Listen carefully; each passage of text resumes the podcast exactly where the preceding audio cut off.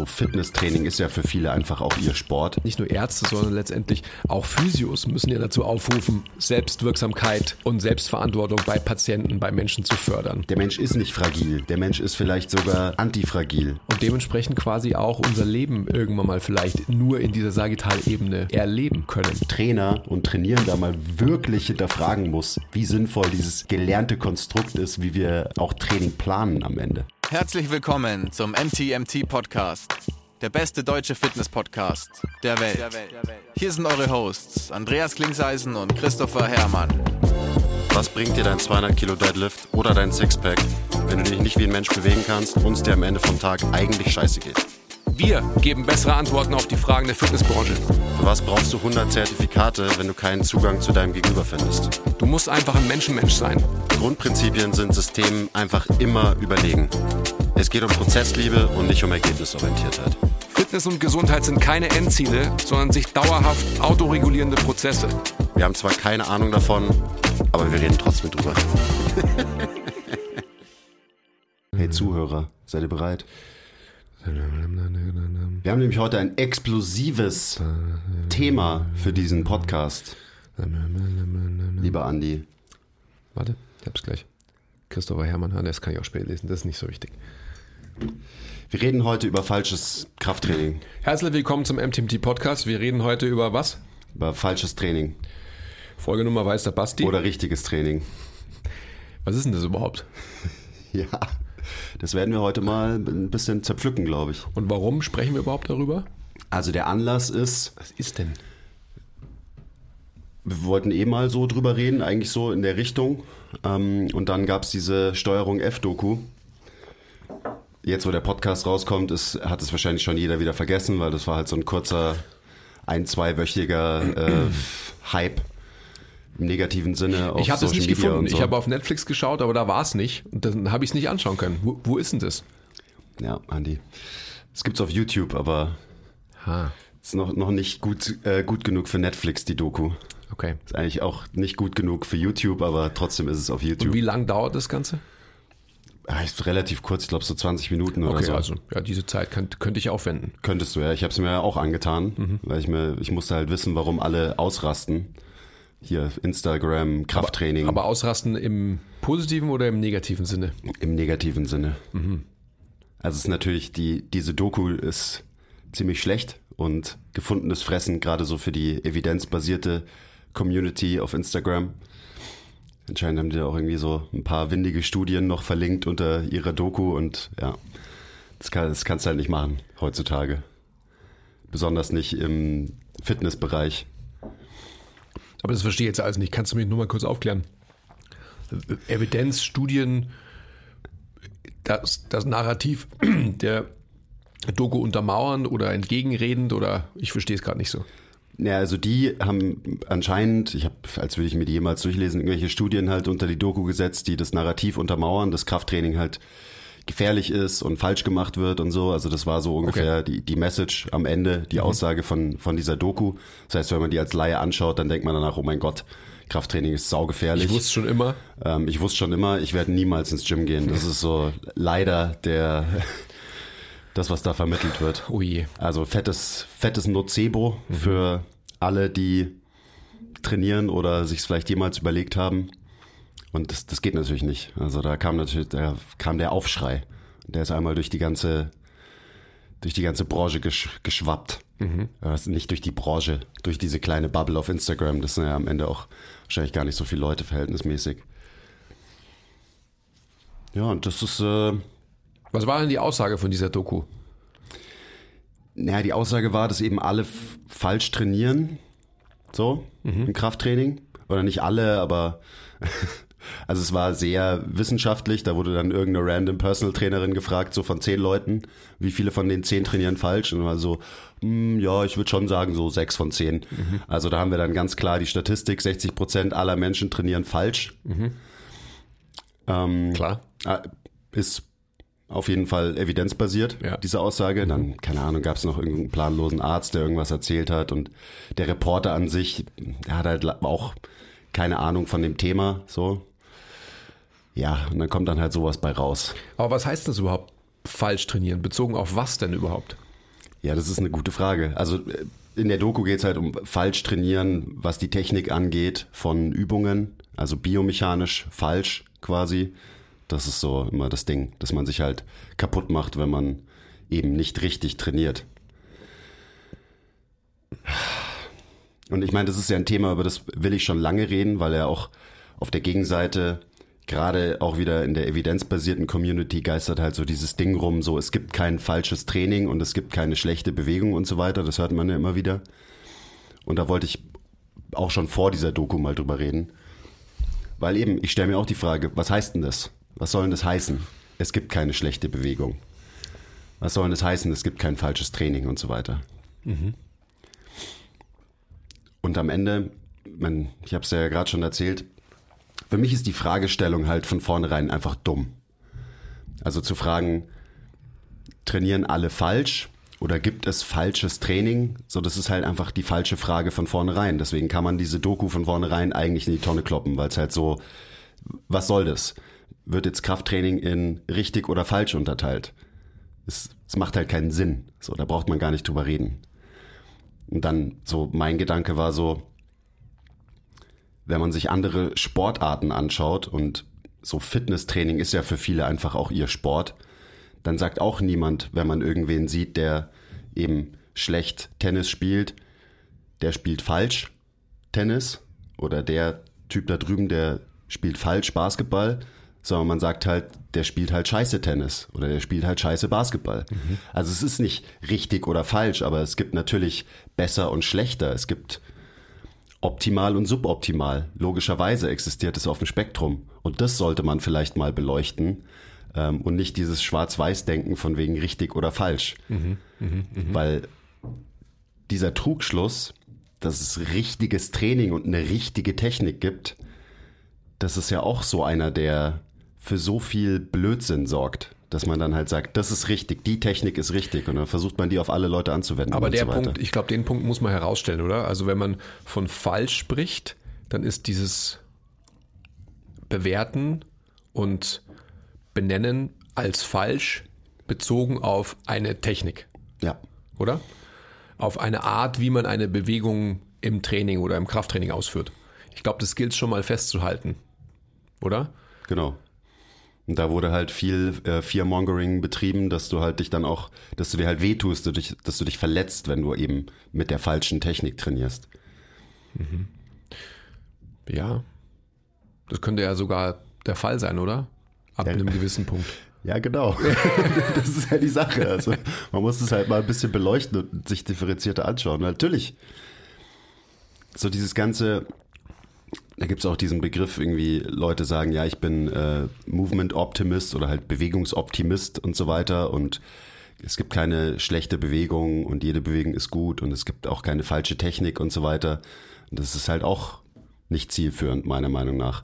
Und dann braucht man sich nicht Bewegungsoptimist nennen, sondern dann kann man sich von mir aus Bewegungsnihilist nennen. Mhm. Und man sagt so, es ist eh alles egal, weil eben der Körper passt sich schon an und wir sind ja widerstandsfähig und so. Also mach einfach irgendwas und das ist schon okay, weil hier habe ich auch die Studien, die zeigen, dass man das Krafttraining eben, was Verletzungen, akute Verletzungen angeht, extrem sicher ist im Vergleich mhm. zu anderen mhm. Sportarten, was auch natürlich so ist, wenn man es in akuten Verletzungen misst.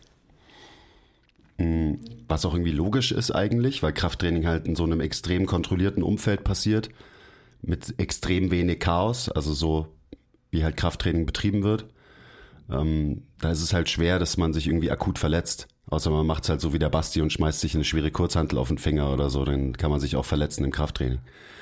Aber das ist halt, auch das ist so für mich so hinfällig, da haben wir auch schon mal drüber geredet. So, ja, natürlich verletzt du dich im Krafttraining akut nicht, aber wenn du über Jahre lang mit schweren Lasten trainierst und du machst es halt scheiße, nicht falsch, sondern halt einfach scheiße oder suboptimal, dann kann es natürlich zu längerfristigen ähm, negativen Begleiterscheinungen führen. Und mhm. das ist auch sowas, das ist halt auch so. Das sind halt, das sind halt auch Fakten. Und das ist kein Nocebo oder so. Also das würde ich natürlich jetzt nicht einem verunsicherten äh, Personal Trainingskunden an seinem ersten Tag sagen, logischerweise.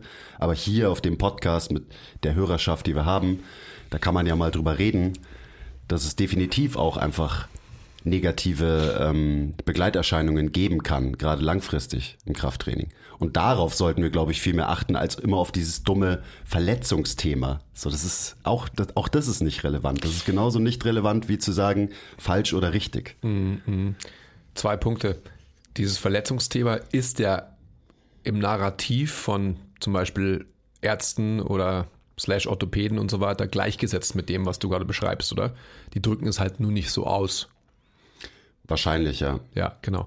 Ich würde gerne die Frage stellen, auch ähm, wenn wir von Technik sprechen, für was braucht es überhaupt Technik? Oder ab wann braucht es überhaupt Technik für eine Bewegung? Ja, die braucht es ja immer, oder? Also, ich meine, jede Bewegung hat ja irgendwie eine Technik, wenn du so willst. Ja, ja und nein. Am Ende, also für was braucht es Technik? Technik braucht es ähm, für einen gezielten Stimulus im Training. Siehst du, also gezielt. Dafür braucht es Technik. Und ja. man kann Technik, die Art, wie ich mich bewege im Krafttraining, dann eben auch manipulieren, je nach ähm, Ziel, je nach erwünschter Adaption. Man kann Technik so manipulieren, dass man maximal auf isolierte Hypertrophie für einen Muskel geht. Das bedeutet dann zum Beispiel oft, dass man eine Bewegung für diesen Muskel möglichst ineffizient gestaltet, damit ein Muskel sehr viel arbeiten muss, damit er eben viel Stimulus bekommt und viel hypertrophiert. Das wäre eine Ausprägung von Technik. Es gibt die Ausprägung von Technik, dass ich ein maximales Gewicht in einer speziellen Bewegung bewegen will. Mhm. Und wenn ich das optimieren will, dann brauche ich eine effiziente Technik. Also wenn ich viel Backsquatten will, dann brauche ich eine effiziente, gute Technik, damit ich mehr Backsquatten kann. Das wäre das Ziel, eben viel Gewicht bewegen in irgendeiner spezifischen Bewegung. Spezifik. Und ähm, dann gibt's auch einfach so, dass, also jetzt haben wir über Hypertrophie geredet und quasi über Maximalkraft, eben in einer, in der jeweiligen Bewegung. Und das sind ja auch immer so irgendwie die zwei Adaptionen, über die die Branche nur nachdenkt, aber es gibt halt meiner Meinung nach noch eine dritte wichtige Dimension und das ist halt die Anpassung der Biomechanik. Also tatsächlich die Anpassung, die passiert, ähm, hast du durch dein Training, verlierst du dadurch Bewegungsoptionen oder kriegst du vielleicht sogar Bewegungsoptionen dazu? Also mhm, was ist die biomechanische Adaption vom Training? Und da spielt Technik natürlich auch eine fette Rolle. Ähm, man kann es natürlich so machen, dass man sich nicht einschränkt in seiner Beweglichkeit, in seinen Bewegungsoptionen, in seiner Variabilität durchs Training, wenn ich technisch, biomechanisch auf gewisse Dinge achte. Das ist ja eine, eine Komponente, eine Dimension, wie du sie genannt hast, die ja nur dazu kommen kann, wenn man Biomechanik wirklich verstanden hat. Und das haben diese Menschen, würde ich jetzt mal mutmaßen oder ähm, vielleicht auch anmaßend bewerten, nicht. Welche Menschen? ja, die diese ähm, Doku gemacht haben, beziehungsweise vielleicht irgendwie auch daran teilgenommen haben, etc. Ich würde, weil das ist ja unsere Geschichte, Training oder Krafttraining so zu erzählen und so zu machen, dass eben Bewegungsoptionen gefördert werden und nicht genommen werden. Also sprich, ähm, die echte Biomechanik des Menschen wirklich in Account gezogen wird. Ich würde aber nochmal zurückgehen wollen und nochmal so diesen, dieses Thema Technik und ab wann brauchst du überhaupt eine bestimmte Technik für irgendwas? Also so, wenn ein Mensch sich im, im Leben bewegt, in einem chaotischen Leben, ja, er oder sie geht über einen Zebrastreifen, ähm, der Radlfahrer hält aber nicht an, dann überlegt man sich nicht, dass man in einer gewissen Technik ausweicht oder zurückweicht, oder? Nö, das passiert einfach. Das passiert einfach. Hoffentlich, also hoffentlich ist man nicht so überfordert, dass man einfach stehen bleibt und der Radlfahrer dann in einen reinfährt. Genau, also ich glaube, du willst, äh, du weißt, worauf ich hinaus will. Oder? Noch nicht genau. Doch, weißt du schon. Bitte erklär's weiter. Ne, mir geht es einfach darum, dass ähm, ich mir immer so die Frage stelle, wir sind als Menschen, glaube ich, sehr antifragil, wenn wir uns das zugestehen und können uns relativ lange ähm, bewegen und auch, ich sage jetzt mal, Widerstände bewegen im Raum von A nach B und von B nach C und von C wieder zurück nach A, ohne dass wir uns darüber Gedanken machen müssen, äh, dass unser Bewegungsapparat irgendwie darunter leidet. Ab welchem Zeitpunkt, ab welcher Veränderung, von welcher Variable muss ich mir vielleicht dann doch Gedanken über eine Technik machen? Darauf will ich hinaus. Ich glaube, gerade wenn man an den Punkt kommt, dass man eben so viel trainiert, so viel Trainingsvolumen, so viel Zeit im Krafttraining irgendwie anhäuft, dass eben biomechanische Adaptionen passieren. Ähm, und die können halt, ja, sinnvoll sein oder auch negativ sein. Und da, ich glaube, das ist schon mal wichtig. So, von wem reden wir? Wenn es, wenn jetzt irgendwer ins Gym läuft, so, klar, mach erst mal. So, mach erst mal. Du wirst dir nicht wehtun, wenn du nicht scheiße trainierst. Da sind wir wieder bei, du musst nicht falsch trainieren, aber du solltest vielleicht einfach nicht scheiße trainieren, ähm, weil es halt auch zielführender ist für die Ziele des jeweiligen Menschen. Mhm. Aber so viele von diesen Problemen, die durch Krafttraining entstehen können, das sind halt langfristige Probleme. Eben. Adaptionen der Biomechanik, der Haltung und so weiter. Sowas dauert halt Zeit, bis sowas überhaupt passieren kann. Und sowas braucht auch eben viel Stimulus. Ich denke, Krafttraining ist gut für die Haltung. AKA Volumen und so. Ja klar, wenn man es gescheit macht. Also, ja, was soll das auch wieder heißen? Gut für die Haltung und gut, auch das, das ist genauso sinnlos, diese Diskussion zu führen. Und dann ist auch wieder die evidenzbasierte Aussage, so, es gibt keine gute und keine schlechte Haltung. So, ja, aber auch das ist, ist bescheuert, das in gut und schlecht einzuteilen. So, das ist einfach, das ist nicht zielführend. Aber das ist natürlich das, was auch durch Social Media so krass verstärkt wird. Es gibt nur schwarz oder weiß und dann hört man irgendwie, weil dann sein Lieblings, evidenzbasierter Guru gesagt hat, es gibt keine schlechte Haltung, ähm, so, dann sagt man, okay, dann ist Haltung also ist unwichtig und ist egal. Habe ich abgehakt, beschäftige ich mich nicht mehr mit. Und das ist halt einfach bescheuert. Mhm. So. Mhm. Gerade wenn man Training halt besser machen will. Und man kann Training besser machen, als, als wir es halt meistens machen. Ich meine, da reden wir uns immer den Mund drüber fusselig. Und diese Komponente, dass die nicht gesehen wird und wie Biomechanik und die Wichtigkeit von Biomechanik, guter Bewegung, wie das klein gemacht wird aktuell, ähm, das ist halt keine gute Entwicklung. Das ist nicht, nicht zielführend für unsere Branche. Das ist nicht zielführend, wenn es darum geht, Gesundheit zu fördern mit, mit Training und so weiter. Mhm. Ist denn, wenn Leute diese Geschichte erzählen, dass zum Beispiel Haltung nicht wichtig ist und so weiter, Glaubst du, dass diese Menschen tatsächlich auch sich in der praktischen Arbeit damit beschäftigen? Ich glaube, viele Leute beschäftigen sich auch in der praktischen Arbeit damit. Es kommt ja auch oft von Physios und so weiter, die halt auch einfach Leute behandeln, so on a daily basis. Ja, aber was machen die denn dann? Also was machen die denn? Was ist denn deren Ziel? Ja, hoffentlich die Leute wieder gesünder zu machen am Ende des Tages mhm. sie zu rehaben von Verletzungen, also gerade wenn du bei einem Physio bist, ihnen zu helfen mit ihren Schmerzproblematiken und so weiter. Also jetzt auf die Physiowelt bezogen, aber ja, in der Trainerwelt sieht man das ja genauso. Also eben kommt drauf an, welcher Population man arbeitet, aber wenn du halt mit ganz normalen Average Joes und Janes arbeitest, ähm, die vielleicht auch alle irgendwie schon ein bisschen älter sind als 30, 40, dann hat natürlich jeder irgendwie so seine kleinen Wehwehchen und so weiter. Also irgendwie für mich ist immer, ein, und das ist ja auch was, was unsere Linse und unseren Bias extrem prägt, ist halt der Umgang mit biomechanisch-orthopädischen Problemen, mit Schmerzproblematiken und so, weil halt einfach die meisten Leute haben halt irgendwas und da kann ich dann auch als Trainer nicht sagen so, ja, ich beschäftige mich einfach nicht mit dem Thema, wenn jemand Schmerzen hat und so. Das soll, das soll der Physio machen und ich bin einfach nur der Trainer. Ich sorge dafür, dass jemand Muskeln aufbaut. So kann man von mir aus machen, ist okay, aber das ist nicht unser Bias. Und deswegen alleine habe ich mir auch letztens wieder gedacht, von ich lerne am allermeisten eigentlich auch von anderen Physios und nicht so wirklich von Trainern, weil dieses ganze Trainingsding, das hat man eigentlich, wenn man ehrlich ist, relativ schnell verstanden. Also wie keine Ahnung, Programming funktioniert, wie Adaption im Gym passiert und so. Und dann interessiert mich halt, okay, wie funktioniert aber Bewegung wirklich?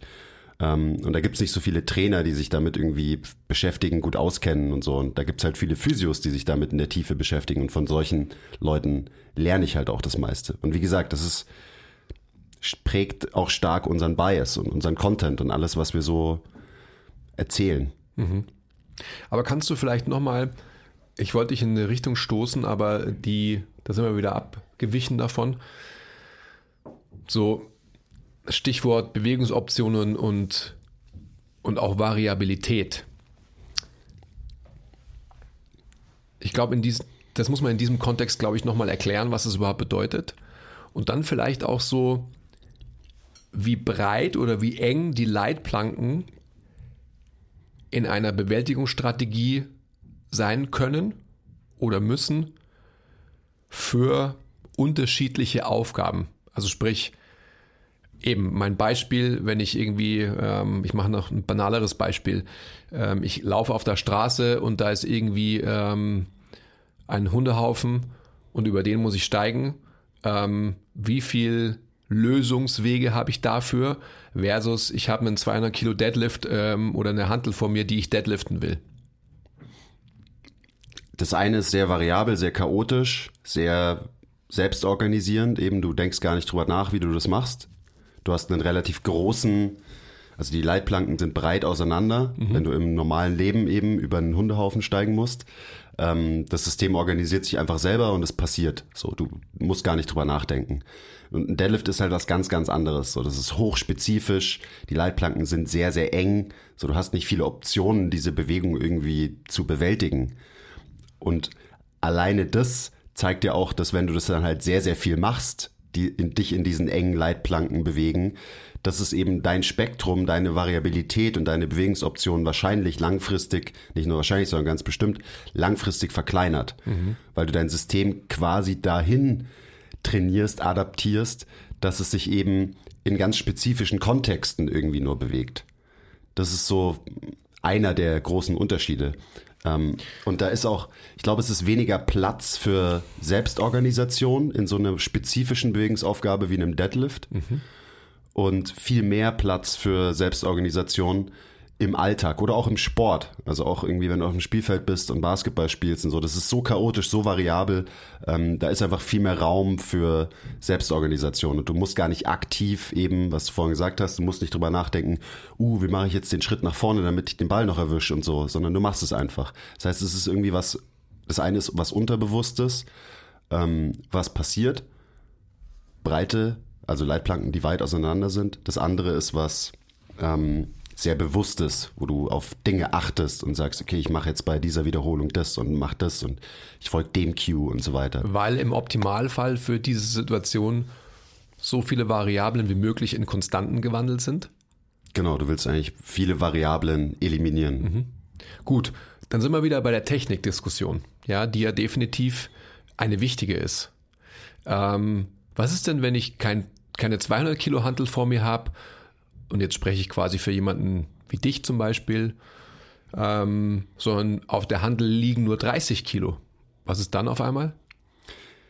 Dann driften die Leitplanken wieder weiter auseinander ah. und äh, ich habe wieder viel mehr Platz. Mein, mein Lösungsspielraum ist viel größer, weil mhm. die Intensität einfach nicht so hoch ist.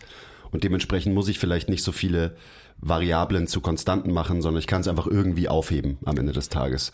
Und da kann man sich dann, also eben, da kann ich mir dann auch nicht wehtun, ich kann nicht irgendwelche Strukturen überlasten, weil einfach das Gewicht dafür nicht schwer genug ist.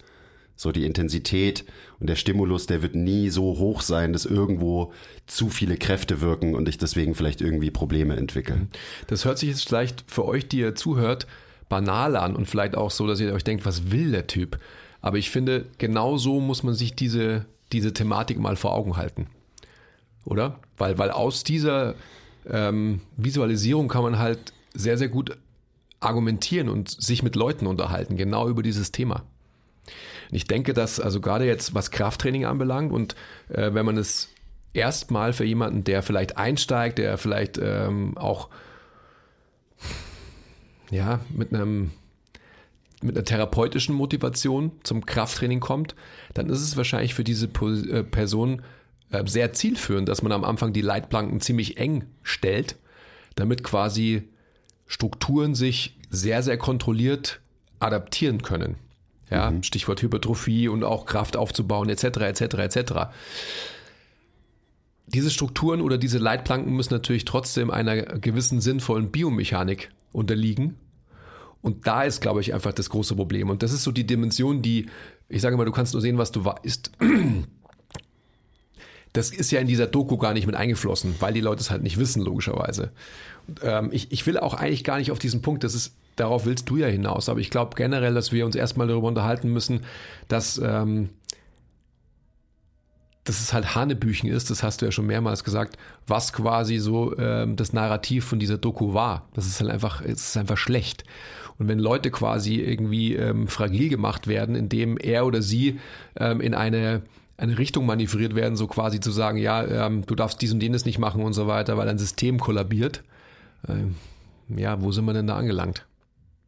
Ja, gut, aber das ist halt einfach ein, ein echtes, echtes Problem. Also das, mei, das ist jetzt irgend so eine Doku, wirklich scheiß der Hund drauf. Das viel größere Problem ist, wie dieses gleiche Narrativ halt von Ärzten zum Beispiel, von vielen Ärzten vermittelt wird, ähm, dass halt Leute fragil gemacht werden. Also dass halt wirklich Nocebos hier verteilt werden, wo es nur geht, so ungefähr.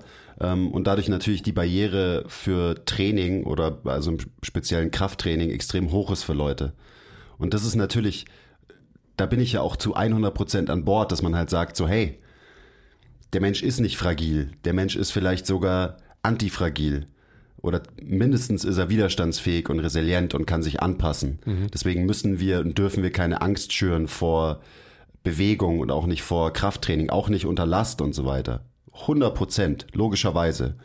Aber eben, man kann Training dann trotzdem besser oder schlechter machen. Und das ist so, das ist das, ich meine, ich habe es vorhin schon gesagt, das ist das, was mir in dieser ganzen Diskussion halt einfach fehlt.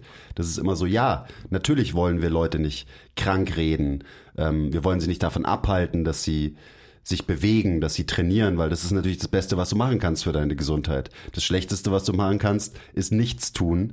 Ähm, und dieses Narrativ führt halt bei vielen Leuten dazu, dass sie sich nur bestätigt sehen in ihrem ich tu lieber nichts, weil das ist ja eh gefährlich. Also mhm. bleibe ich lieber hier auf der Couch und kann, vielleicht gehe ich alle drei Monate mal 20 Minuten joggen, aber ansonsten tue ich halt nichts für mich. Mhm. So. Woher kommt denn, woher kommt denn dann letztendlich genau diese Geschichte, die eben vor allem viele Orthopäden erzählen und, und so Angst vor Krafttraining haben?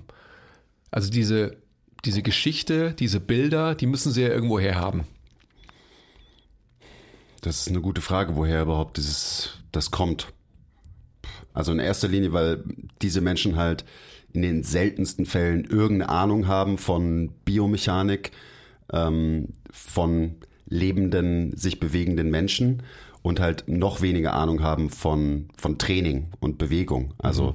die meisten, gerade Orthopäden, die kennen sich ja, das für den, für die ist halt der Körper halt wie eine Maschine, so ungefähr. Und wenn das Teil abgenutzt ist, dann darf man es nicht mehr belasten und so, weil sonst geht's kaputt und so weiter. Also es ist einfach natürlich auch noch so dieses alte ähm, biologische Modell, dem da gefolgt wird, wo halt nicht die Komplexität irgendwie gesehen wird.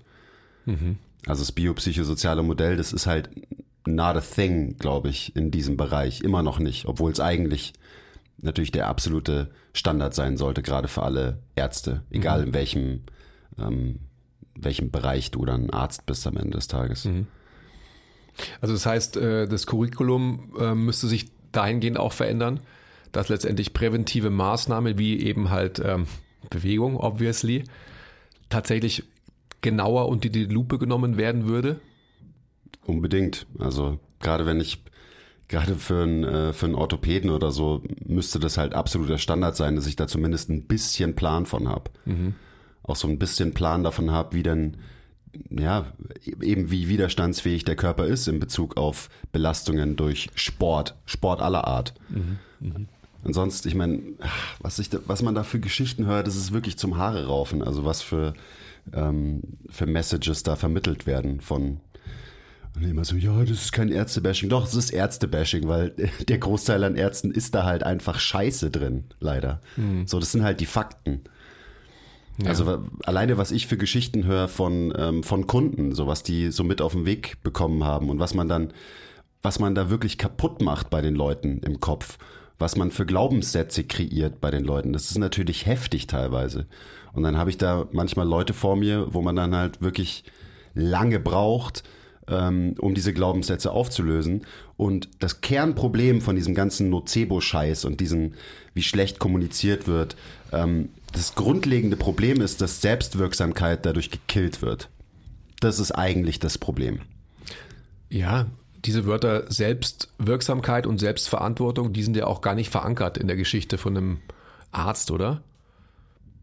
Oder jetzt, das, so darf ich das nicht sagen. Also auch hier, also Ärzte-Bashing, nein, aber ja, auf jeden Fall. Und man kann natürlich nicht ähm, alle in einen Topf werfen, das ist sowieso selbstredend. Wir werden bald einen Arzt bei uns haben, da freue ich mich schon sehr drauf. Ähm, also auch seines äh, Zeichens Orthopäde, äh, Chirurg, ähm, aber eben nicht nur.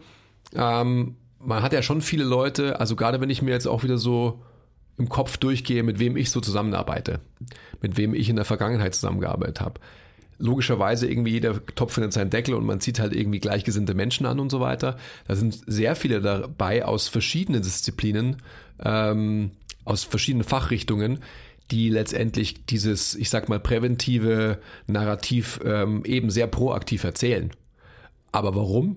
Weil er oder sie eben ähm, ja keine Operateure sind, keine Chirurgen sind und dementsprechend nicht darauf erpicht sind, ähm, per se irgendjemanden aufzuschneiden, ähm, vielleicht was wegzuschneiden oder was einzusetzen etc. Also es ist natürlich schon auch immer mit, ähm, mit, einer, mit einem monetären Aspekt verbunden, logischerweise. Sind wir wieder beim Kapitalismus und so weiter und so fort. Ja. In die Richtung will ich jetzt gar nicht gehen. Also ähm, ich glaube, dass, dass es durchaus genügend vielleicht noch nicht ausreichend, aber dann doch einige gibt an Ärzten und ich sage jetzt einfach mal nicht nur Ärzte, sondern letztendlich auch Physios müssen ja dazu aufrufen, viele Physios. Ähm, Selbstwirksamkeit und Selbstverantwortung bei Patienten, bei Menschen zu fördern, ja und nicht irgendwie Dauerpatienten, die halt irgendwie ähm, privat versichert sind und fünf Jahre mit der gleichen Thematik irgendwie kommen. Fair enough, I get it. Auch das ist ein monetärer Aspekt, ganz klar. Und dagegen ist auch äh, erstmal nichts einzuwenden, wenn aber eine bessere Geschichte erzählt wird. Wenn dazu aufgerufen wird, dass man sagt, okay, du kannst schon zu mir kommen, ähm, weil es ist irgendwie so ähm, deine, keine Ahnung, Coaching-Session, to be honest, und ähm, ich schraube dir am Körper rum. Ja, habe ich gesagt. Ähm, aber du musst trotzdem anfangen, eben selbstwirksam deine Gesundheit in, in die Hand zu nehmen. Und das können wir als gerade als Therapeuten und als Ärzte, weil da hat das Wort halt auch noch mehr Gewicht meistens als das von einem Trainer.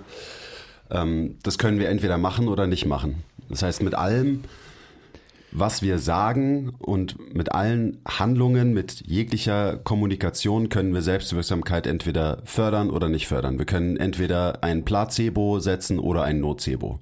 Sonst so. gibt's nichts es gibt kein Neutral. Nein. So, du wirst Leute, eben weil Menschen nicht, nicht statisch sind, wird es immer in eine Richtung gehen. Und das musst du nicht mal proaktiv sagen. So, du musst ja nicht mal einen ähm, aktives Nocebo setzen als Physio und sagen, uh, nee, mach lieber kein Krafttraining, das ist gefährlich. Ähm, hier mit deinem, du hattest ja mal einen Bandscheibenvorfall, äh, da springt dir dann vielleicht die Bandscheibe raus beim Kreuzheben. So, das ist das Extrem. ähm, und das versteht jeder.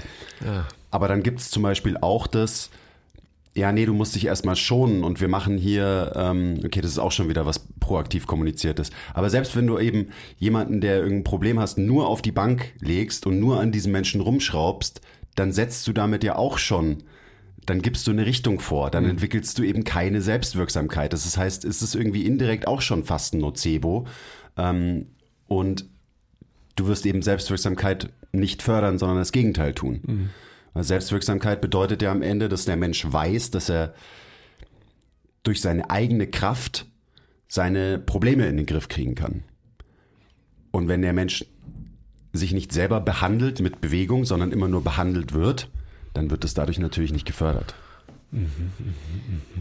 Wir driften jetzt so ein bisschen ab. Wir sind fett abgedriftet. Ich habe gerade gedacht, wir wollten noch über falsches Training reden. Ja, das sollten wir auch. Sollten wir, ja. Schwer und falsch nur. Ja. Hm. Was ist denn jetzt falsches Training eigentlich? So, haben wir das überhaupt schon beantwortet?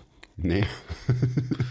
wir haben nur drüber gerantet, warum die Frage zu stellen äh, schon mal irgendwie eigentlich bescheuert ist. Mhm. Aber Scheißtraining, darüber könnten wir reden. Und auf was würdest du das Scheiß auch beziehen? Gibt es da mehrere Komponenten, auf die man es beziehen muss? Ja, auf jeden Fall. Also in erster Linie mal auf das Ziel des Trainierenden würde ich es beziehen. Und das ist ja schon so spannend, oder? Das ist schon mega spannend. Also eben, was ist wirklich das Ziel von den Menschen? Darüber reden wir auch sehr, sehr oft. Ist das Ziel Gesundheit? Ist das Ziel maximaler Muskelaufbau? Ist das Ziel, ich trainiere, damit ich besser in meinem Sport werde? So ist, ist das Ziel einfach nur Optik? Ist das Ziel eben Funktion? Also Optik, maximaler Muskelaufbau, eher in der Ecke. Ähm, Gesundheit, eher in der Ecke, ähm, also Wohlbefinden, Longevity und so weiter. Und Leute haben natürlich verschiedene Ziele. Und daran kann man dann eben festmachen, ob man gut trainiert oder scheiße trainiert. Ob das halt wirklich zielführend ist, was man macht. Mhm. Das ist, glaube ich, so der, der größte Player davon. Mhm. Und ich würde jetzt mal unterstellen, dass äh, gerade in so einer Doku, ja, diese Frage so differenziert gar nicht gestellt wird.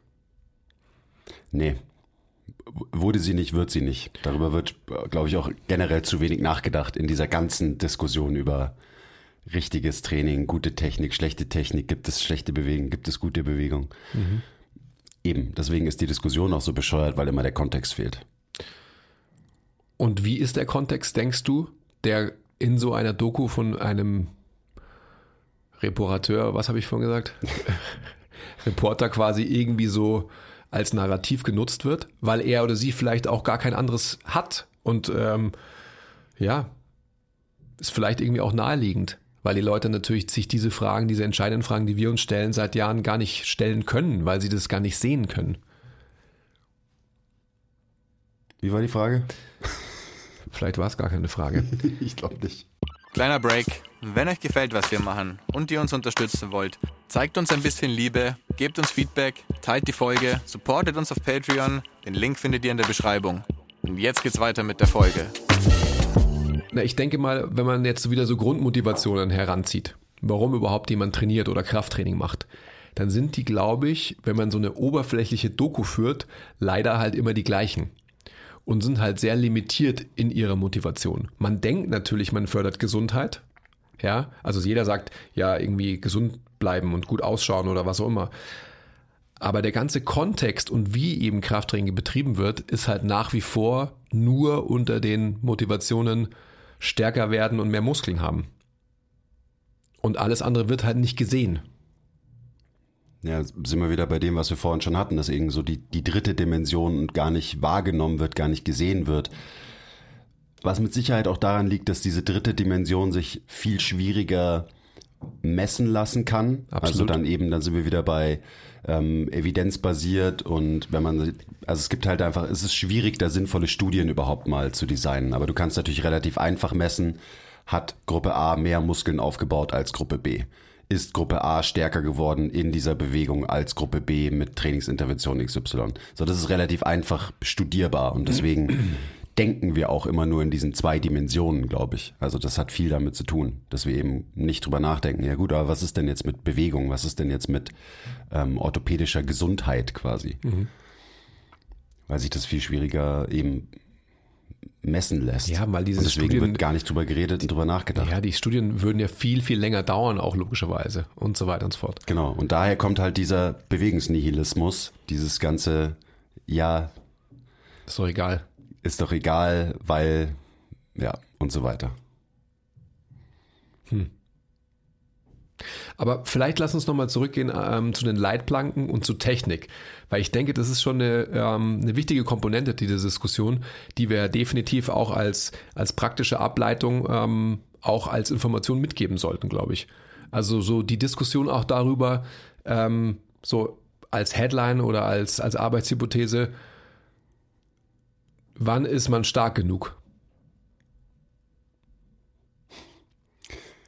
Soll ich mal von mir erzählen, so mich ja. als Beispiel nehmen, so ja, wann ist man stark genug? Finde ich stark gut. genug.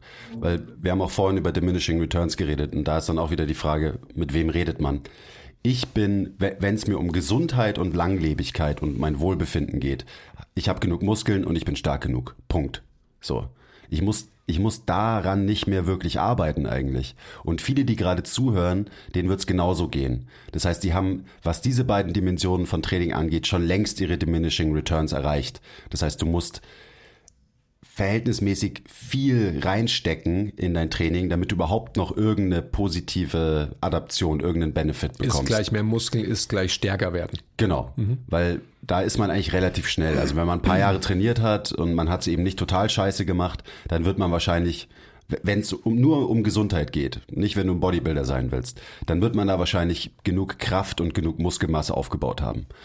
Und dann ist jetzt eben für mich persönlich jetzt auch die Frage so, ja, und was, was mache ich jetzt? So, wie kann ich immer noch sinnvoll adaptieren und viel Bereicherung aus meinem Training ziehen?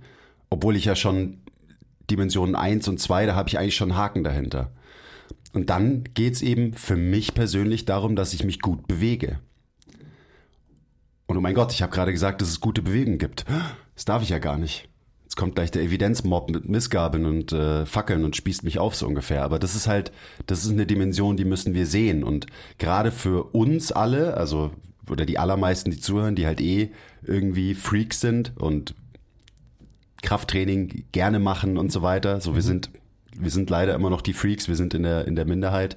Ich glaube, da kann man sich mal die Frage stellen. So, was ist denn, was will ich denn jetzt noch erreichen mit meinem Training? Was ist denn das Ziel? Und wenn das für dich ist, ich will einfach noch mehr Muskeln aufbauen, dann ist es auch völlig fein. Aber das ist eben für diese allerwenigsten Leute wirklich am Ende das Ziel, weil das Ziel ist ja dann immer was Globaleres, wie eben zum Beispiel Gesundheit und Wohlbefinden und so weiter. Mhm. Und wenn es das Ziel ist von dir oder von deinen Kunden und von den aller, allermeisten Kunden, auch wieder unser Bias im Personal Training, ist das eben das erste Ziel eigentlich, Gesundheit.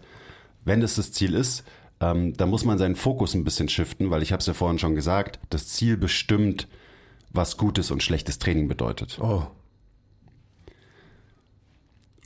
Und wenn ich dann immer so weiter trainiere, als wäre ich halt immer noch ein möchte gern Bodybuilder oder ein möchte gern Powerlifter, dann ist es halt dann nicht zielführend für das Ziel Gesundheit. Mhm. Sich gut bewegen können und so weiter. Kann man denn oder könnte man auch so vorgehen, das glaube ich hatten wir auch bei einem der letzten Podcasts, dass man gute Bewegung in diese drei auch von uns Menschen erfundenen Bewegungsebenen definiert, dass man gute Bewegung am Ende in drei Bewegungsebenen zulässt und nicht nur in einer. Das ist ein großer Part davon, ja. Also wenn man von Bewegungsvariabilität und Bewegungsoptionen redet, dann braucht man alle Bewegungsebenen und eben nicht nur die eine, die Sagittalebene, die wir so verehren im Krafttraining, mhm. sondern da braucht man halt mehr, damit man eben wieder, ja, artgerechter sich bewegen kann und vielleicht auch eben artgerechter trainiert in Bezug auf die menschliche Biomechanik. Und sollte halt irgendwann mal jetzt bald hoffentlich klar werden, dass wenn wir die ganze Zeit in der sagittalen Ebene trainieren, dass wir uns sagittalisieren, ja, und dementsprechend quasi auch unser Leben irgendwann mal vielleicht nur in dieser Sagittalebene erleben können. Also wenn man sich, bestes Beispiel immer, wenn man sich Bodybuilder, also wirklich Bodybuilder, Bodybuilder anschaut, wie sie gehen, dann wird man eben sehen, dass ähm, wenig an Reziprokität ähm, in ihrem Körper stattfindet. Also wenn die dann gehen und wenn äh, vermeintlich eine Rotation stattfinden muss, dann findet die Rotation eben als ein fester Block statt und eben nicht so, wie ein Mensch sich normalerweise beim Gehen bewegen sollte. Ja, Das sieht dann eher so aus wie so ein Kühlschrank auf zwei Beinen, der halt so die Straße runterläuft. Ich habe da immer so das, ähm, ist das in Pumping Iron, wo sie irgendwie so einen Berg hochlaufen? Oder was war in irgendeiner anderen Bodybuilding-Doku? Also da kommt dann halt sowas bei raus, das muss man sich wirklich mal anschauen, eben wie sich so Bodybuilder wirklich bewegen, wenn sie gehen oder laufen ähm, versus das, wie, wie es halt eigentlich passiert.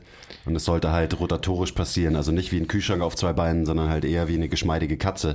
Und das ist auch wieder so ein ähm, Narrativ, das ich dann natürlich total nachvollziehen kann, wenn wir jetzt wieder zurückgehen zu der ähm, Eingangsdiskussion oder zu dem Gespräch über die Orthopäden oder über Ärzte. Also woher haben Sie diese ähm, Abwehrhaltung gegenüber Krafttraining? Vielleicht auch ob solcher Bilder. Weil Sie das Extrem von Krafttraining im Kopf haben. Ja, weil man ja auch nur das äh, gezeigt bekommen hat. Mhm.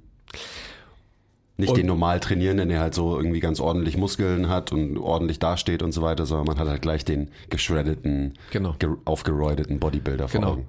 Und ich denke, das ist einfach so, ich, ich meine, wir sprechen immer darüber und immer und immer und immer wieder, aber ich denke, es ist auch wichtig, dass wir es immer wiederholen, ja, dass es ganz klar so ist, dass wenn wir uns dauerhaft in einer Bewegungsebene ertüchtigen, also sprich in der Sagittalebene, vermeintlich natürlich auch noch getrieben in einer Extensionsstrategie, dass wir diese Strategie, Aufgaben zu bewältigen, in unser Leben mitnehmen. Ja. Und da liegt eben das große Problem, dass wir dann nur noch das können, aber nichts anderes mehr. Und je mehr und je schwerer man es macht, desto schneller eben überträgt sich das dann auch auf, auf das Leben. Und da sind wir genau bei dem Punkt, den du eingangs erwähnt hast, der, der ähm, als Dimension dazu zu addieren ist und der natürlich erstmal in der Diskussion ähm, schwierig ist, weil die Leute da halt nicht hinschauen.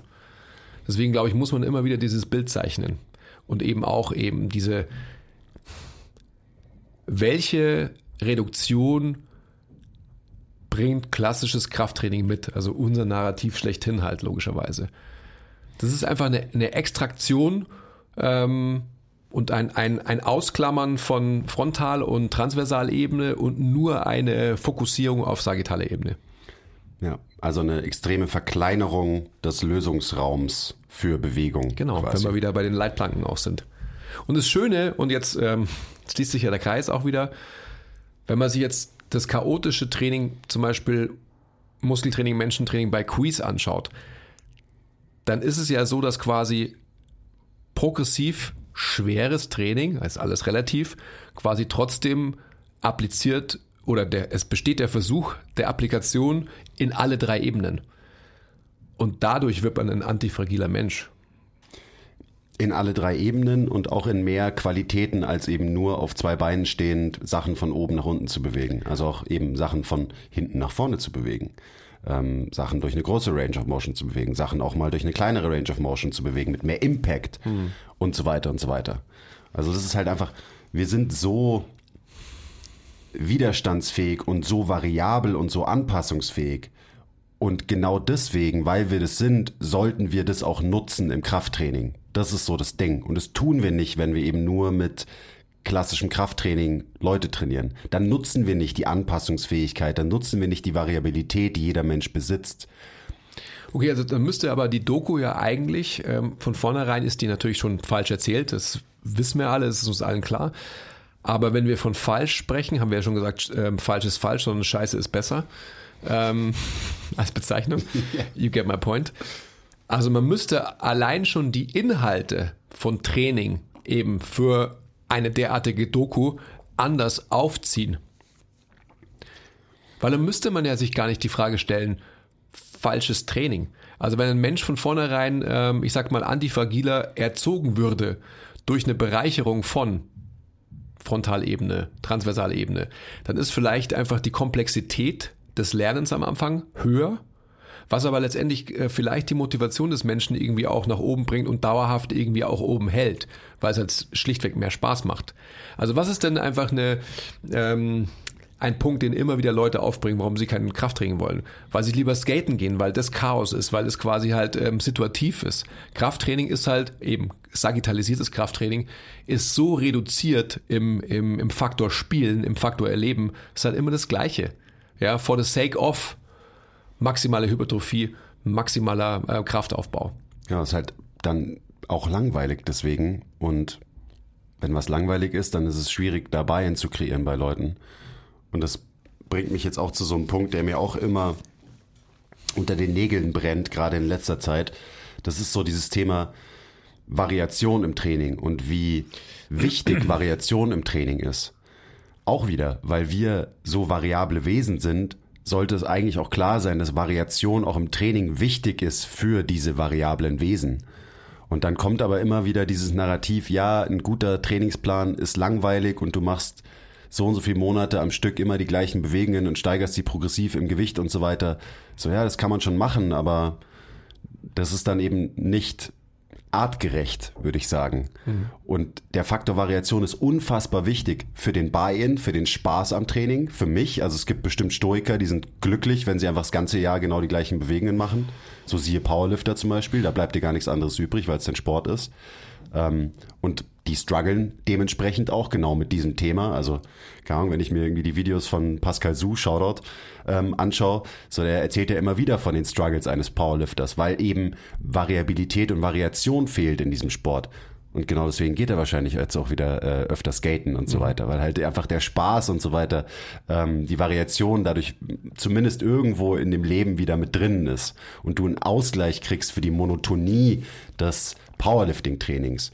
Und das ist was, das müssen wir nicht machen. Das müssen wir als Trainer und Trainierende nicht machen, wenn wir eben nicht diese spezifischen Krafttrainingsziele verfolgen. Und dann ist Variation einfach super geil. Und dann ist immer das Argument, ja, aber der Körper braucht mindestens vier Wochen, um sich an irgendwas anzupassen. Und erstmal musst du die Technik eben, du musst effizient in der Technik werden, bevor du überhaupt einen sinnvollen Stimulus applizieren kannst auf dein System. So ja, verstehe ich schon. Aber dann ist auch wieder die Frage, für wen und warum und für welches Ziel. Und wenn ich mich wieder als Beispiel nehme, so warum muss ich eine Übung länger als vier Wochen am Stück machen? Wenn es mir doch nicht darum geht, in dieser spezifischen Übung maximal stark zu werden oder maximal Muskeln aufzubauen. So muss ich nicht.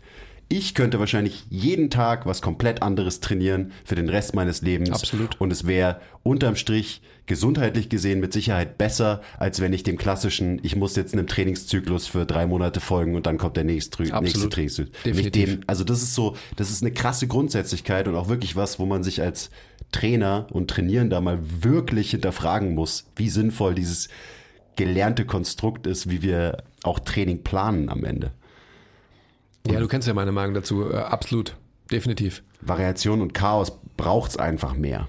Ja, auch einfach alles, was so naheliegend ist. Also gerade den, den Bock hochzuhalten. Also so, ich kann mich an eine Zeit erinnern, wo ich auch so stoisch, so ähm, korinthenkackerisch, kleinkariert ähm, auch mit meinen Kunden umgegangen bin. Ja, gesagt, du musst das jetzt machen und so weiter. Bei strahlendem Sonnenschein und wir haben hier draußen ähm, wirklich bei, bei uns im Gym alle Möglichkeiten mit den Leuten auch draußen zu trainieren und diverseste Dinge zu machen und so. Und ich aber halt so eine unglaublich engstirnige, Powerlifting-orientierte Trainingsplanung verfolgt habe mit den Menschen, mit meinen Kunden, denen es scheißegal ist. Ja, also es bringt es einfach auf den Punkt. Ja, wo mein Mindset da war und wo der Mindset von so vielen immer noch ist. Obwohl ich hätte rausgehen können mit allem Equipment, was wir draußen haben, hätte den Menschen irgendwie äh, auf dem Hügel hochlaufen lassen können, hätte irgendwelche äh, Rope Skips gemacht, irgendwelche Kettlebell Swings im Sand, irgendwelche Kettlebells wild werfen oder sonst irgendwas. Alle möglichen Dinge, die dem Menschen sicherlich mehr Spaß gemacht hätten und auch so, speaking about effort und so subjektiv anstrengender und ähm, diese Anstrengung auch erlebbarer gemacht hätten als da reinzugehen, irgendwie zu sagen, okay, was ist heute Fokus? Deadlift und was machen wir dazu? Ah, okay, noch Bench Press. Okay, wir machen noch ein Rowing Exercise, weil das ist ja auch wichtig und so, weil du brauchst ja ein stabiles Setup für dein Bench und so, etc. Und auch wieder Selbstwirksamkeit fördern. Ja. Weil wenn du eben einem Menschen zeigst, so, hey, du kannst eine schwere Kniebeuge, du kannst einen schweren Deadlift, cool, entwickelt Selbstwirksamkeit. Aber wenn der Mensch dann darüber hinaus auch noch lernt, so, boah, schau mal, was ich alles kann, so was ich alles an unterschiedlichen Bewegungen machen kann. Auch alles mit irgendwie Gewicht und mit Widerständen und so weiter. Das ist natürlich auch nochmal auf der Ebene ein fetter Boost. Mhm. Also Spaß, ähm, Selbstwirksamkeit, Variabilität, biomechanisch gesehen und so weiter und so weiter. Einfach so viele wichtige Dinge, ähm, die wir nicht aus den Augen verlieren dürfen in unserem hyperspezifischen nee, man muss aber so und so lang, so progressiv diese Übungen trainieren und so weiter. Vielleicht muss man das nicht. Vielleicht äh, rauben wir uns mit diesem, mit dieser Herangehensweise sogar Gains. Die wichtigen Gains. Was war eigentlich nochmal hier so Inhalt der, oder Frage der, der Folge heute? Was ist falsches Training? Ach so, stimmt. Was ist falsches Training? Also falsches Training, wir sagen jetzt nicht mehr falsch, scheiß Training ist oft für viele Leute monotones Krafttraining, das einen sagitalisiert. Und wo man zwar toll dem Progressive Overlord sich unterwirft und ihm huldigt, aber am Ende vielleicht gar nicht das Ziel mit seinem Training zumindest nicht optimal verfolgt und erreicht, das eigentlich das Ziel ist. Und auch da, das muss man sich natürlich erstmal irgendwie bewusst machen. Was ist denn jetzt das Ziel? Was will ich denn von meinem Training? Was will ich denn, was, was warum mache ich das hier überhaupt? Und dann für ganz, ganz viele Leute Trainer und auch Trainees ähm, wird man merken, dass das irgendwie, dass es da einen Disconnect gibt. zwischen der Art und Weise, wie trainiert wird, zwischen der Art und Weise, wie man sich bewegt, talking about Technik und dem eigentlichen Ziel, dem eigentlichen Outcome, den man haben will von diesem ganzen Trainingszeug. und das ist ja, deswegen reden wir auch irgendwie und über dieses Thema, deswegen ist uns Biomechanik einfach so wichtig und so weiter, die Biomechanik von Menschen zu verstehen und nicht nur die Biomechanik von einem Backsquat zu verstehen. So, das sind zwei verschiedene Dinge, das müssen wir checken. Aber das haben wir noch nicht gecheckt. Also als Branche haben wir es noch nicht gecheckt. Noch nicht mal annähernd. Siehe, es gibt keine schlechte Haltung, es gibt kein falsches Bewegung, tipp, tipp, tipp, tipp. So, ja, oder wenn man da nicht differenzierter drüber nachdenken kann, Ich verstehe vor allem immer nicht, also diese Geschichte, die erzählt wird, es gibt keine falsche Bewegung und es gibt keine ähm, falsche Haltung oder so. Also ich kenne mich da nicht aus und ähm, ich kann jetzt nur mutmaßen, aber ich glaube so, jetzt gerade so von einem Menschen, der diese Geschichte auch erzählt, trotzdem einfach ganz klar technische, also extrem enge technische Vorgaben gesehen zu haben. Weißt du, was ich meine? Also du meinst, dass die Leute, die dieses Narrativ pushen, das irgendwie nicht sich in ihrem eigenen Training widerspiegelt. Absolut. Ja, das finde ich auch immer so lustig. Verstehe ich das, nicht, Das finde also- ich, das finde ich sogar eigentlich zum Schießen komisch, dass eben die Evidenzbasierten, die am lautesten schreien und diese Mantras immer wieder pushen Mhm. und so weiter, wo ich mir dann denke so, ja, aber warum trainierst du denn dann so, wie du trainierst, Ja. wenn du diese Geschichte Ja, erzählst? ja, absolut. Also so, warum belastest du dich denn nicht mal irgendwie variabler? Warum postest du jeden, jede zweite Woche wieder, ähm, das Heben mit dem runden Drücken nicht schlecht ist, aber jedes Mal, wenn ich dich trainieren sehe, bist du absolut nur im Extension Bias gefangen und bewegst dich nur in der Sagittalebene. So, auch Ja. das, das, das passt einfach nicht zusammen. Und Danke, dass du es so gut erklärt hast für mich, weil ich äh, wollte es genauso auf den Punkt bringen. Das ist doch, es ist doch hirnrissig. ja, und lustigerweise sind es ja auch immer die Leute, wenn man sich anschaut, eben, die dieses Narrativ pushen, dieses evidenzbasierte. Genau. Ähm, so, genau die sind dann die, die so 1990 trainieren einfach. Mhm. Ja. Und da passt irgendwie das, was erzählt wird und so nicht wirklich zusammen mit den Handlungen von diesen Menschen. Und das Nicht ist auch wirklich, so, ist 0,0 passt es zusammen. ja, da denke ich mir auch so, hey, oder siehst du das nicht eigentlich, so die, wie paradox es ist, so, was du hier pusht für eine Geschichte und was du lebst und was du auch nach außen trägst, so an Bildern, die du, wie du dich zeigst in deinem Training und so weiter. Äh, Verstehe ich nicht. Kann man ja auch nicht verstehen. So, also ich, ich finde es lustig, so, weil es halt, es ist so ironisch am Ende des Tages. Mhm, total. Nachher. Wir können, wir können so viel besser trainieren, so, so viel weniger falsch trainieren. Und dann ist auch so, das, ist- das ist dann auch kein, das ist, hat nichts mit Nocebo zu tun oder so. Also wenn wir jetzt sagen so, hey, du trainierst scheiße, ähm, eben, Nocebo wäre es, wenn ich zu irgendwem hingehe im Gym und sag, hey, du trainierst scheiße, ähm, mache ich natürlich nicht, weil ich kein Arschloch bin. Aber hier in so einem Podcast ähm, mit den Leuten, die sich den anhören, mal solche Themen mal wirklich zu besprechen und so, das hat nichts mit Nocebo zu tun. Weil dann kommt er auch immer, dann wird gleich der Zeigefinger gehoben, wenn ich irgendwas mal sag über, ähm, das ist vielleicht nicht so gut, dann so, oh, ja, es gibt keine schlechte Bewegung, hör auf mit den Nocebos, dann kommt die Nocebo, Instagram-Polizei und so und das ist auch so, Fühlst du eigentlich- so bescheuert. Hast Mann. du eigentlich mehr, mehr Zeit zur Verfügung an einem Tag? Weil es kommt mir immer so vor, als würdest du noch ein komplettes Leben in irgendeiner ähm, Social-Media-Welt führen. Nee, viel zu wenig Zeit. Ich verwende ja auch tatsächlich aktiv nicht mehr so viel Zeit darauf. Aber trotzdem, ja, ich, ich muss einfach wissen, was da so abgeht und was so für Geschichten eben erzählt werden, was für Narrative so gepusht werden und so weiter. Ist halt auch wichtig. Bestimmt ja dann auch den Content, Ja, ja. den wir machen und so weiter und so weiter. stimmt schon. Aber ja, ich versuche äh, relativ wenig Zeit drauf äh, zu verwenden. Das habe ich schon mal schlechter gemacht, als ich es jetzt mache, glaube ich. Und es ist ja so, es ist ja nicht komplex. So, das hast du ja schnell erfasst, was so die, das Narrativ von den einzelnen Tribes auf Social Media ist. Und das wiederholt sich dann halt immer und immer und immer und immer wieder. Da kommt ja auch nichts Neues. Das ist halt einfach dann immer die gleiche Geschichte, die erzählt wird. Und das ist halt jede, jede Woche, jeden Tag wieder das gleiche im, im Feed drin. So, ach, what's new? Ah, Squat University ist immer noch scheiße und nicht evidenzbasiert. Ah, okay, Liebscher und Bracht ist auch scheiße. Ah, okay. Ähm, und so weiter und so weiter. Ah, es gibt keine schlechte Bewegung. Ah, okay, verstanden. Es gibt keine gute Haltung. Ah, okay, ja, cool. So, das ist, es wiederholt sich einfach alles immer und immer wieder. Ähm, und die, die Mitglieder des jeweiligen Tribes Circle Jerken dann ähm, vor sich hin. Und am Ende bleibt die Branche stehen.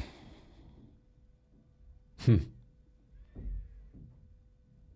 Hm. Und dann kommt auch noch sowas wie diese Steuerung F-Doku mit rein ähm, und wirft die Branche wahrscheinlich sogar nochmal zurück um ein paar Jahre, weil halt irgendwelche Laien ähm, und schlechten, sorry, aber halt schlechte Reporter, weil wenn du halt scheiße recherchierst, dann kannst du deinen Job nicht besonders Sollen gut. wir den nicht anschreiben und mal einladen? Das wird doch gut. Du, die haben so viel, ähm, die haben so einen Shitstorm generiert und die haben auch nicht gut auf diesen Shitstorm reagiert. Nein? Also ich habe das ja ein bisschen mitbekommen, dann auch mal eine Antwort quasi gesehen auf diese ganzen Anfragen.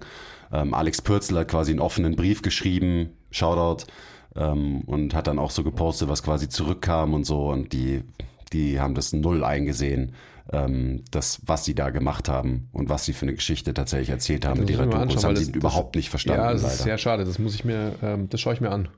Das Schlimme ist ja, dass es auch noch was äh, öffentlich-rechtliches ist. Meine fucking Rundfunkgebühren wurden für diesen Dreck ausgegeben. Das ist echt, das ist tragisch. Also ja, die haben leider nichts dazugelernt. Und das ist so, ja, das ist natürlich schade, weil man könnte natürlich dann einfach sagen, okay, wir nehmen die runter von YouTube und wir reden mal mit echten Experten auf diesem Gebiet und äh, betrachten es eben differenzierter und reden nicht von richtig oder falsch und rücken das Ganze vielleicht mal in einen gewissen Kontext und so weiter, aber das, äh, das ist nicht passiert und das wird wahrscheinlich auch nicht passieren. Und am Ende ist es, also ich meine, besseres Training, nicht richtiges Training, sondern besseres Training, das ist das, was wir, was wir machen wollen. So, das ist das, was wir vermitteln. Wie geht denn dieses bessere Training? So, das, deswegen sitzt man hier schon seit knapp vier Jahren rum und äh, reden uns den Mund fusselig. Es macht mir immer noch Spaß mit dir. Mir auch. Nein, wirklich. Ich meine, man könnte ja auch sagen, das ist, hat sich irgendwann abgenutzt, aber vielleicht für euch da draußen, aber für mich nicht persönlich. Nö. Weil sich ja auch weiterentwickelt. Also, weißt du, ich meine, am Anfang ähm, war das ja auch noch nicht mal unsere Mission, als wir den Podcast gestartet haben. So, da haben wir ja selber noch nicht verstanden, was besseres Training überhaupt bedeutet. Da waren wir auch noch eben in dem alten Mindset. Aber weil es eben sich weiterentwickelt, wird es mir auch nicht langweilig. Langweilig wird es mir werden, wenn ich eben immer wieder das gleiche Narrativ spinnen würde über die letzten vier Jahre ähm, und mich irgendwie nicht in meinem Wissen und in meinem Denken weiterentwickelt hätte. Dann hätte ich wahrscheinlich keinen Bock, hier jede Woche mit dir zu labern. Aber so, äh, Leute fragen auch immer so, hey, was? Jede Woche macht ihr das? Jede Woche eine Stunde? Gehen euch nicht irgendwann die Themen aus und so? Ich bin immer so, nö. Ich glaube, die Themen werden uns auch nicht ausgehen über die nächsten vier Jahre. Wahrscheinlich nicht. Ja, weil es auch, weil es so ein unfassbar komplexes Thema ist, die Arbeit mit Menschen, so der Mensch an sich. Da können einem die Themen gar nicht ausgehen, weil die Komplexität so riesig ist. Und allein die Komplexität von äh, Biomechanik ist so fett, dass man da jahrelang drüber reden kann. Übrigens, äh, Shameless Plug, of Biomechanik und das richtig zu verstehen, in unserem Group Mentorship haben wir einen sehr, sehr langen, sehr intensiven Blog genau über Biomechanik. Dass wir als, als Branche eben dahingehend einen besseren Job machen und diese Dimension, von der wir heute gesprochen haben, überhaupt in unsere Geschichte mit aufnehmen dürfen. Weil wenn wir das nicht verstanden haben und wenn wir eben Biomechanik sagittalisiert betrachten und ähm, nicht weiter, dann ist es halt sehr, sehr limitiert, beziehungsweise ähm, fast fahrlässig, würde ich sagen. Gerade für die Geschichte und für die Motivationen und für die Ziele, die wir ausgeben, erreichen zu können mit Training. Weil dann werden diese Ziele eben nicht erreichbar. Die werden nur erreichbar, wenn wir eine Bereicherung der Biomechanik haben und ähm, Frontal- und Transversalebene eben auch in unserer Bewältigungsstrategie zulassen. Da gibt es auf jeden Fall eine gute Grundlage, dass man sich ein besseres Modell von Bewegung und Biomechanik so erarbeitet.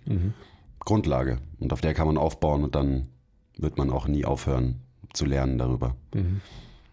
Was übrigens schon, das wollte ich, wir sind ja schon wieder über so all over the place, was schon ein Problem ist, also es ist ja nicht alles komplett falsch, was in dieser Doku so angesprochen wird. So, es gibt natürlich einfach Probleme in diesem Game. Ähm, und darüber wollte ich auch noch mal ein paar Sätze verlieren, weil dieser Fakt, dass du halt in einem Fitnessstudio zero betreut wirst, das ist ein Problem, weil das Training unter schweren Lasten, da gehen wir irgendwie davon aus, ja, du gehst halt ins Studio und dann machst du halt so dein Ding und dann so, es wird schon passen, du wirst es schon lernen, guck dir halt irgendwie ein paar YouTube-Videos an oder so. Und wenn man wieder Fitnesstraining als Sport sieht, so, wieso machen wir das so im Fitnesstraining? Wenn jemand lernen will, wie Tennis geht oder Basketball geht, dann ist, glaube ich, relativ klar, dass man irgendwie zu einem Trainer geht dass man zu einer Basketballmannschaft geht und da mittrainiert und so weiter. Dann hat man einen Trainer, der einem beibringt, wie dieser Sport funktioniert. So, so funktioniert es in allen anderen Bereichen so ziemlich. Nur nicht bei Fitnessstudio und Laufen. Das sind so die zwei Sachen, wo man irgendwie denkt, ja, das passt schon. Da brauchst keinen Trainer, du brauchst niemanden, der dir das beibringt, du brauchst keinen Coach, der dir Technik beibringt. Und das ist halt bescheuert, weil Krafttraining sehr viele potenzielle Vorteile mit sich bringt, aber dadurch, dass man halt sich unter schweren Lasten bewegt, schon auch das Potenzial für gewisse Risiken mit sich bringt. Ich kann dir äh, das ganz klar erklären. Das sind einfach, also gerade was Fitnessstudios anbelangt, logischerweise, es liegt ja auf der Hand. Also es kann ja jeder eins und eins selber zusammenzählen. Ähm, aus meiner Vergangenheit kann ich erzählen, dass ähm, externe Consultants die Betriebswirtschaftlichkeit von Unternehmen prüfen, also wie zum Beispiel auch von Fitnessstudios, und dann wird an Faktoren geschraubt, um die Wirtschaftlichkeit und die Rentabilität von so einem Unternehmen zu verbessern. Und der menschliche Aspekt, sprich der Coach, ist immer noch kein Aspekt. Und das ist das Problem. Ja. So einfach ist es. Ganz, ganz klar. Ich meine, es war, glaube ich, sogar auch in der Doku, ja, äh, wir sind hier halt nur zu dritt. Haben sie dann halt so eine ähm, Studiobetreiberin oder Schichtleiterin, whatever, interviewt. So, und hier trainieren halt 300 Leute, so klar kann ich da jetzt nicht zu jedem hingehen und äh, jeden korrigieren, aber so ich bin schon hier, wenn jemand eine Frage hat, aber eben, das ist dann irgendwie ein Mensch, der für 300 Leute zuständig ist. Aber das ist, das ist natürlich schon ein Problem. Mhm. Ähm, und ganz oft wäre es ja eigentlich so, dass wenn da Trainer arbeiten, die auch irgendwie interessiert daran sind, ähm, dass die Leute sich eben technisch besser bewegen und so, dann ist es ja oft relativ einfach getan, dass die Technik oder Bewegungsqualität von total scheiße zu passt schon kommt. Das, da, dafür braucht es nicht viel. Die muss ja nicht zu biomechanisch perfekt kommen. So, das ist, glaube ich, nicht so wichtig.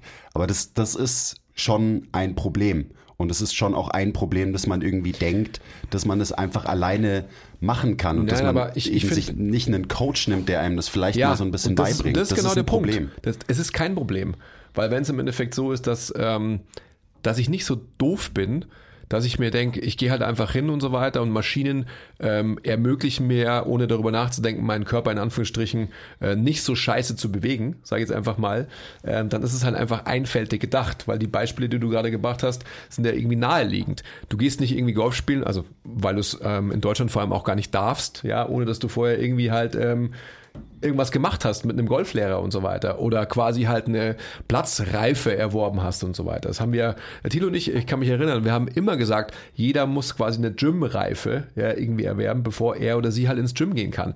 AKA mit einem Trainer zusammenzuarbeiten für eine gewisse Zeit X. Das ist ja irgendwie naheliegend. Also es obliegt schon auch eben, da sind wir wieder bei Selbstverantwortung, ähm, des, des Nicht-Doofseins des Menschen, dass man sich halt irgendwie anschickt, irgendwas ähm, von einem Profi konsultiert irgendwie mitzubekommen. Deswegen sind wir ja auch hier im Personal Training, weil wir einfach den größten Einfluss auf die Leute haben. Also, das ist ein Punkt, den verstehe ich schon, aber diese Geschichte lasse ich nicht zu. Finde ich einfach nur doof. Das zweite ist auch, was man ausgeben kann, ist immer der Fisch stinkt vom Kopf zuerst.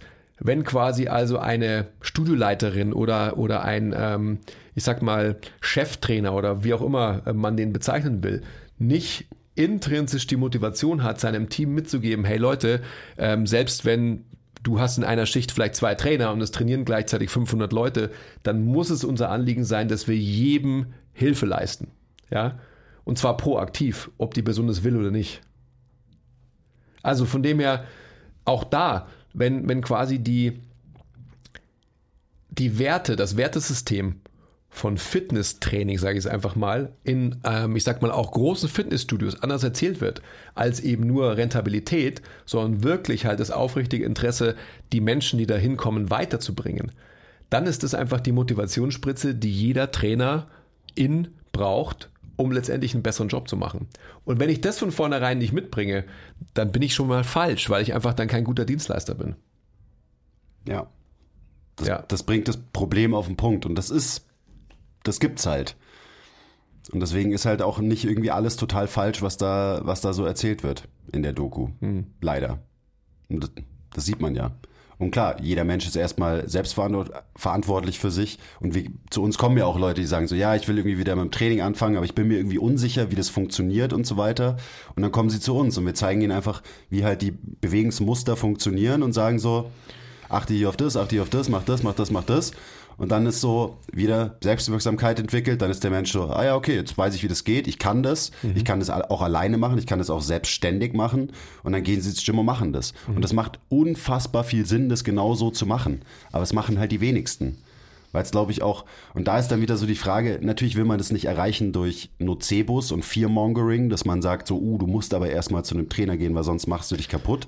Ähm, aber eigentlich sollte es total logisch sein, dass das einfach nur, ja, dass man das halt machen sollte, bevor Ja. man irgendwas anfängt und das vielleicht dann sogar über Jahre macht, dass halt einem einer mal zeigt, wie das geht. So, das ist doch, auch in jedem anderen Lebensbereich ist es doch irgendwie so, dass dir erstmal jemand zeigt, wie das geht. So, mir wurde hier auch erstmal beigebracht, wie man Leute coacht, ähm, wie man Übungen cued und so weiter. Und ich wurde nicht einfach nur drauf losgelassen auf irgendwelche Leute. So, das ist doch irgendwie logisch. Aber das ist halt was, das in diesem Bereich irgendwie nicht existiert und nicht gelebt wird. Und das ist schon irgendwie schade, dass es so ist. Ich meine, wir leben in unserer heilen Welt hier im Personal Trainings äh, Gym, wo es halt nur Personal Training gibt. Ähm, aber ja, so wie es halt in einem normalen Gym zugeht, ähm, pff, da wird es mir wahrscheinlich einen Schalter raushauen, wenn ich mir das so ein paar Tage mal anschauen würde. Ja, ich hatte noch irgendeinen Punkt, aber dann habe ich schon wieder vergessen. Ich schaue es mir jetzt an mal. Ja, schau's dir an. Aber kommt es noch auf Netflix oder? Nein. Ich glaube nicht. Okay. Aber auf YouTube kann ich das finden. Such's auf YouTube. Wenn sie es nicht, vielleicht haben sie es ja inzwischen tatsächlich runtergenommen nach dem Shitstorm. Aber wahrscheinlich ist der Shitstorm eigentlich auch ganz, ganz klein, weil diese Bubble auf Instagram ist ja eine, eigentlich eine winzige, wenn man das mal so ins Verhältnis rückt zu ähm, wie neun Millionen äh, Fitnesstrainierenden in Deutschland. Wenn dann halt so eine kleine, ähm, so ein kleiner Instagram-Tribe ähm, eben den Shitstorm startet, dann ist es halt für Steuerung F wahrscheinlich nur so wie so ein kleiner, wie so eine kleine Mücke. Leider. Ich schaue es mir mal an. Und dann schreibe ich vielleicht auch einen Brief. Ja, an alle, die zuhören, ähm, ihr müsst es euch echt nicht anschauen. Ich schaue es mir nicht an.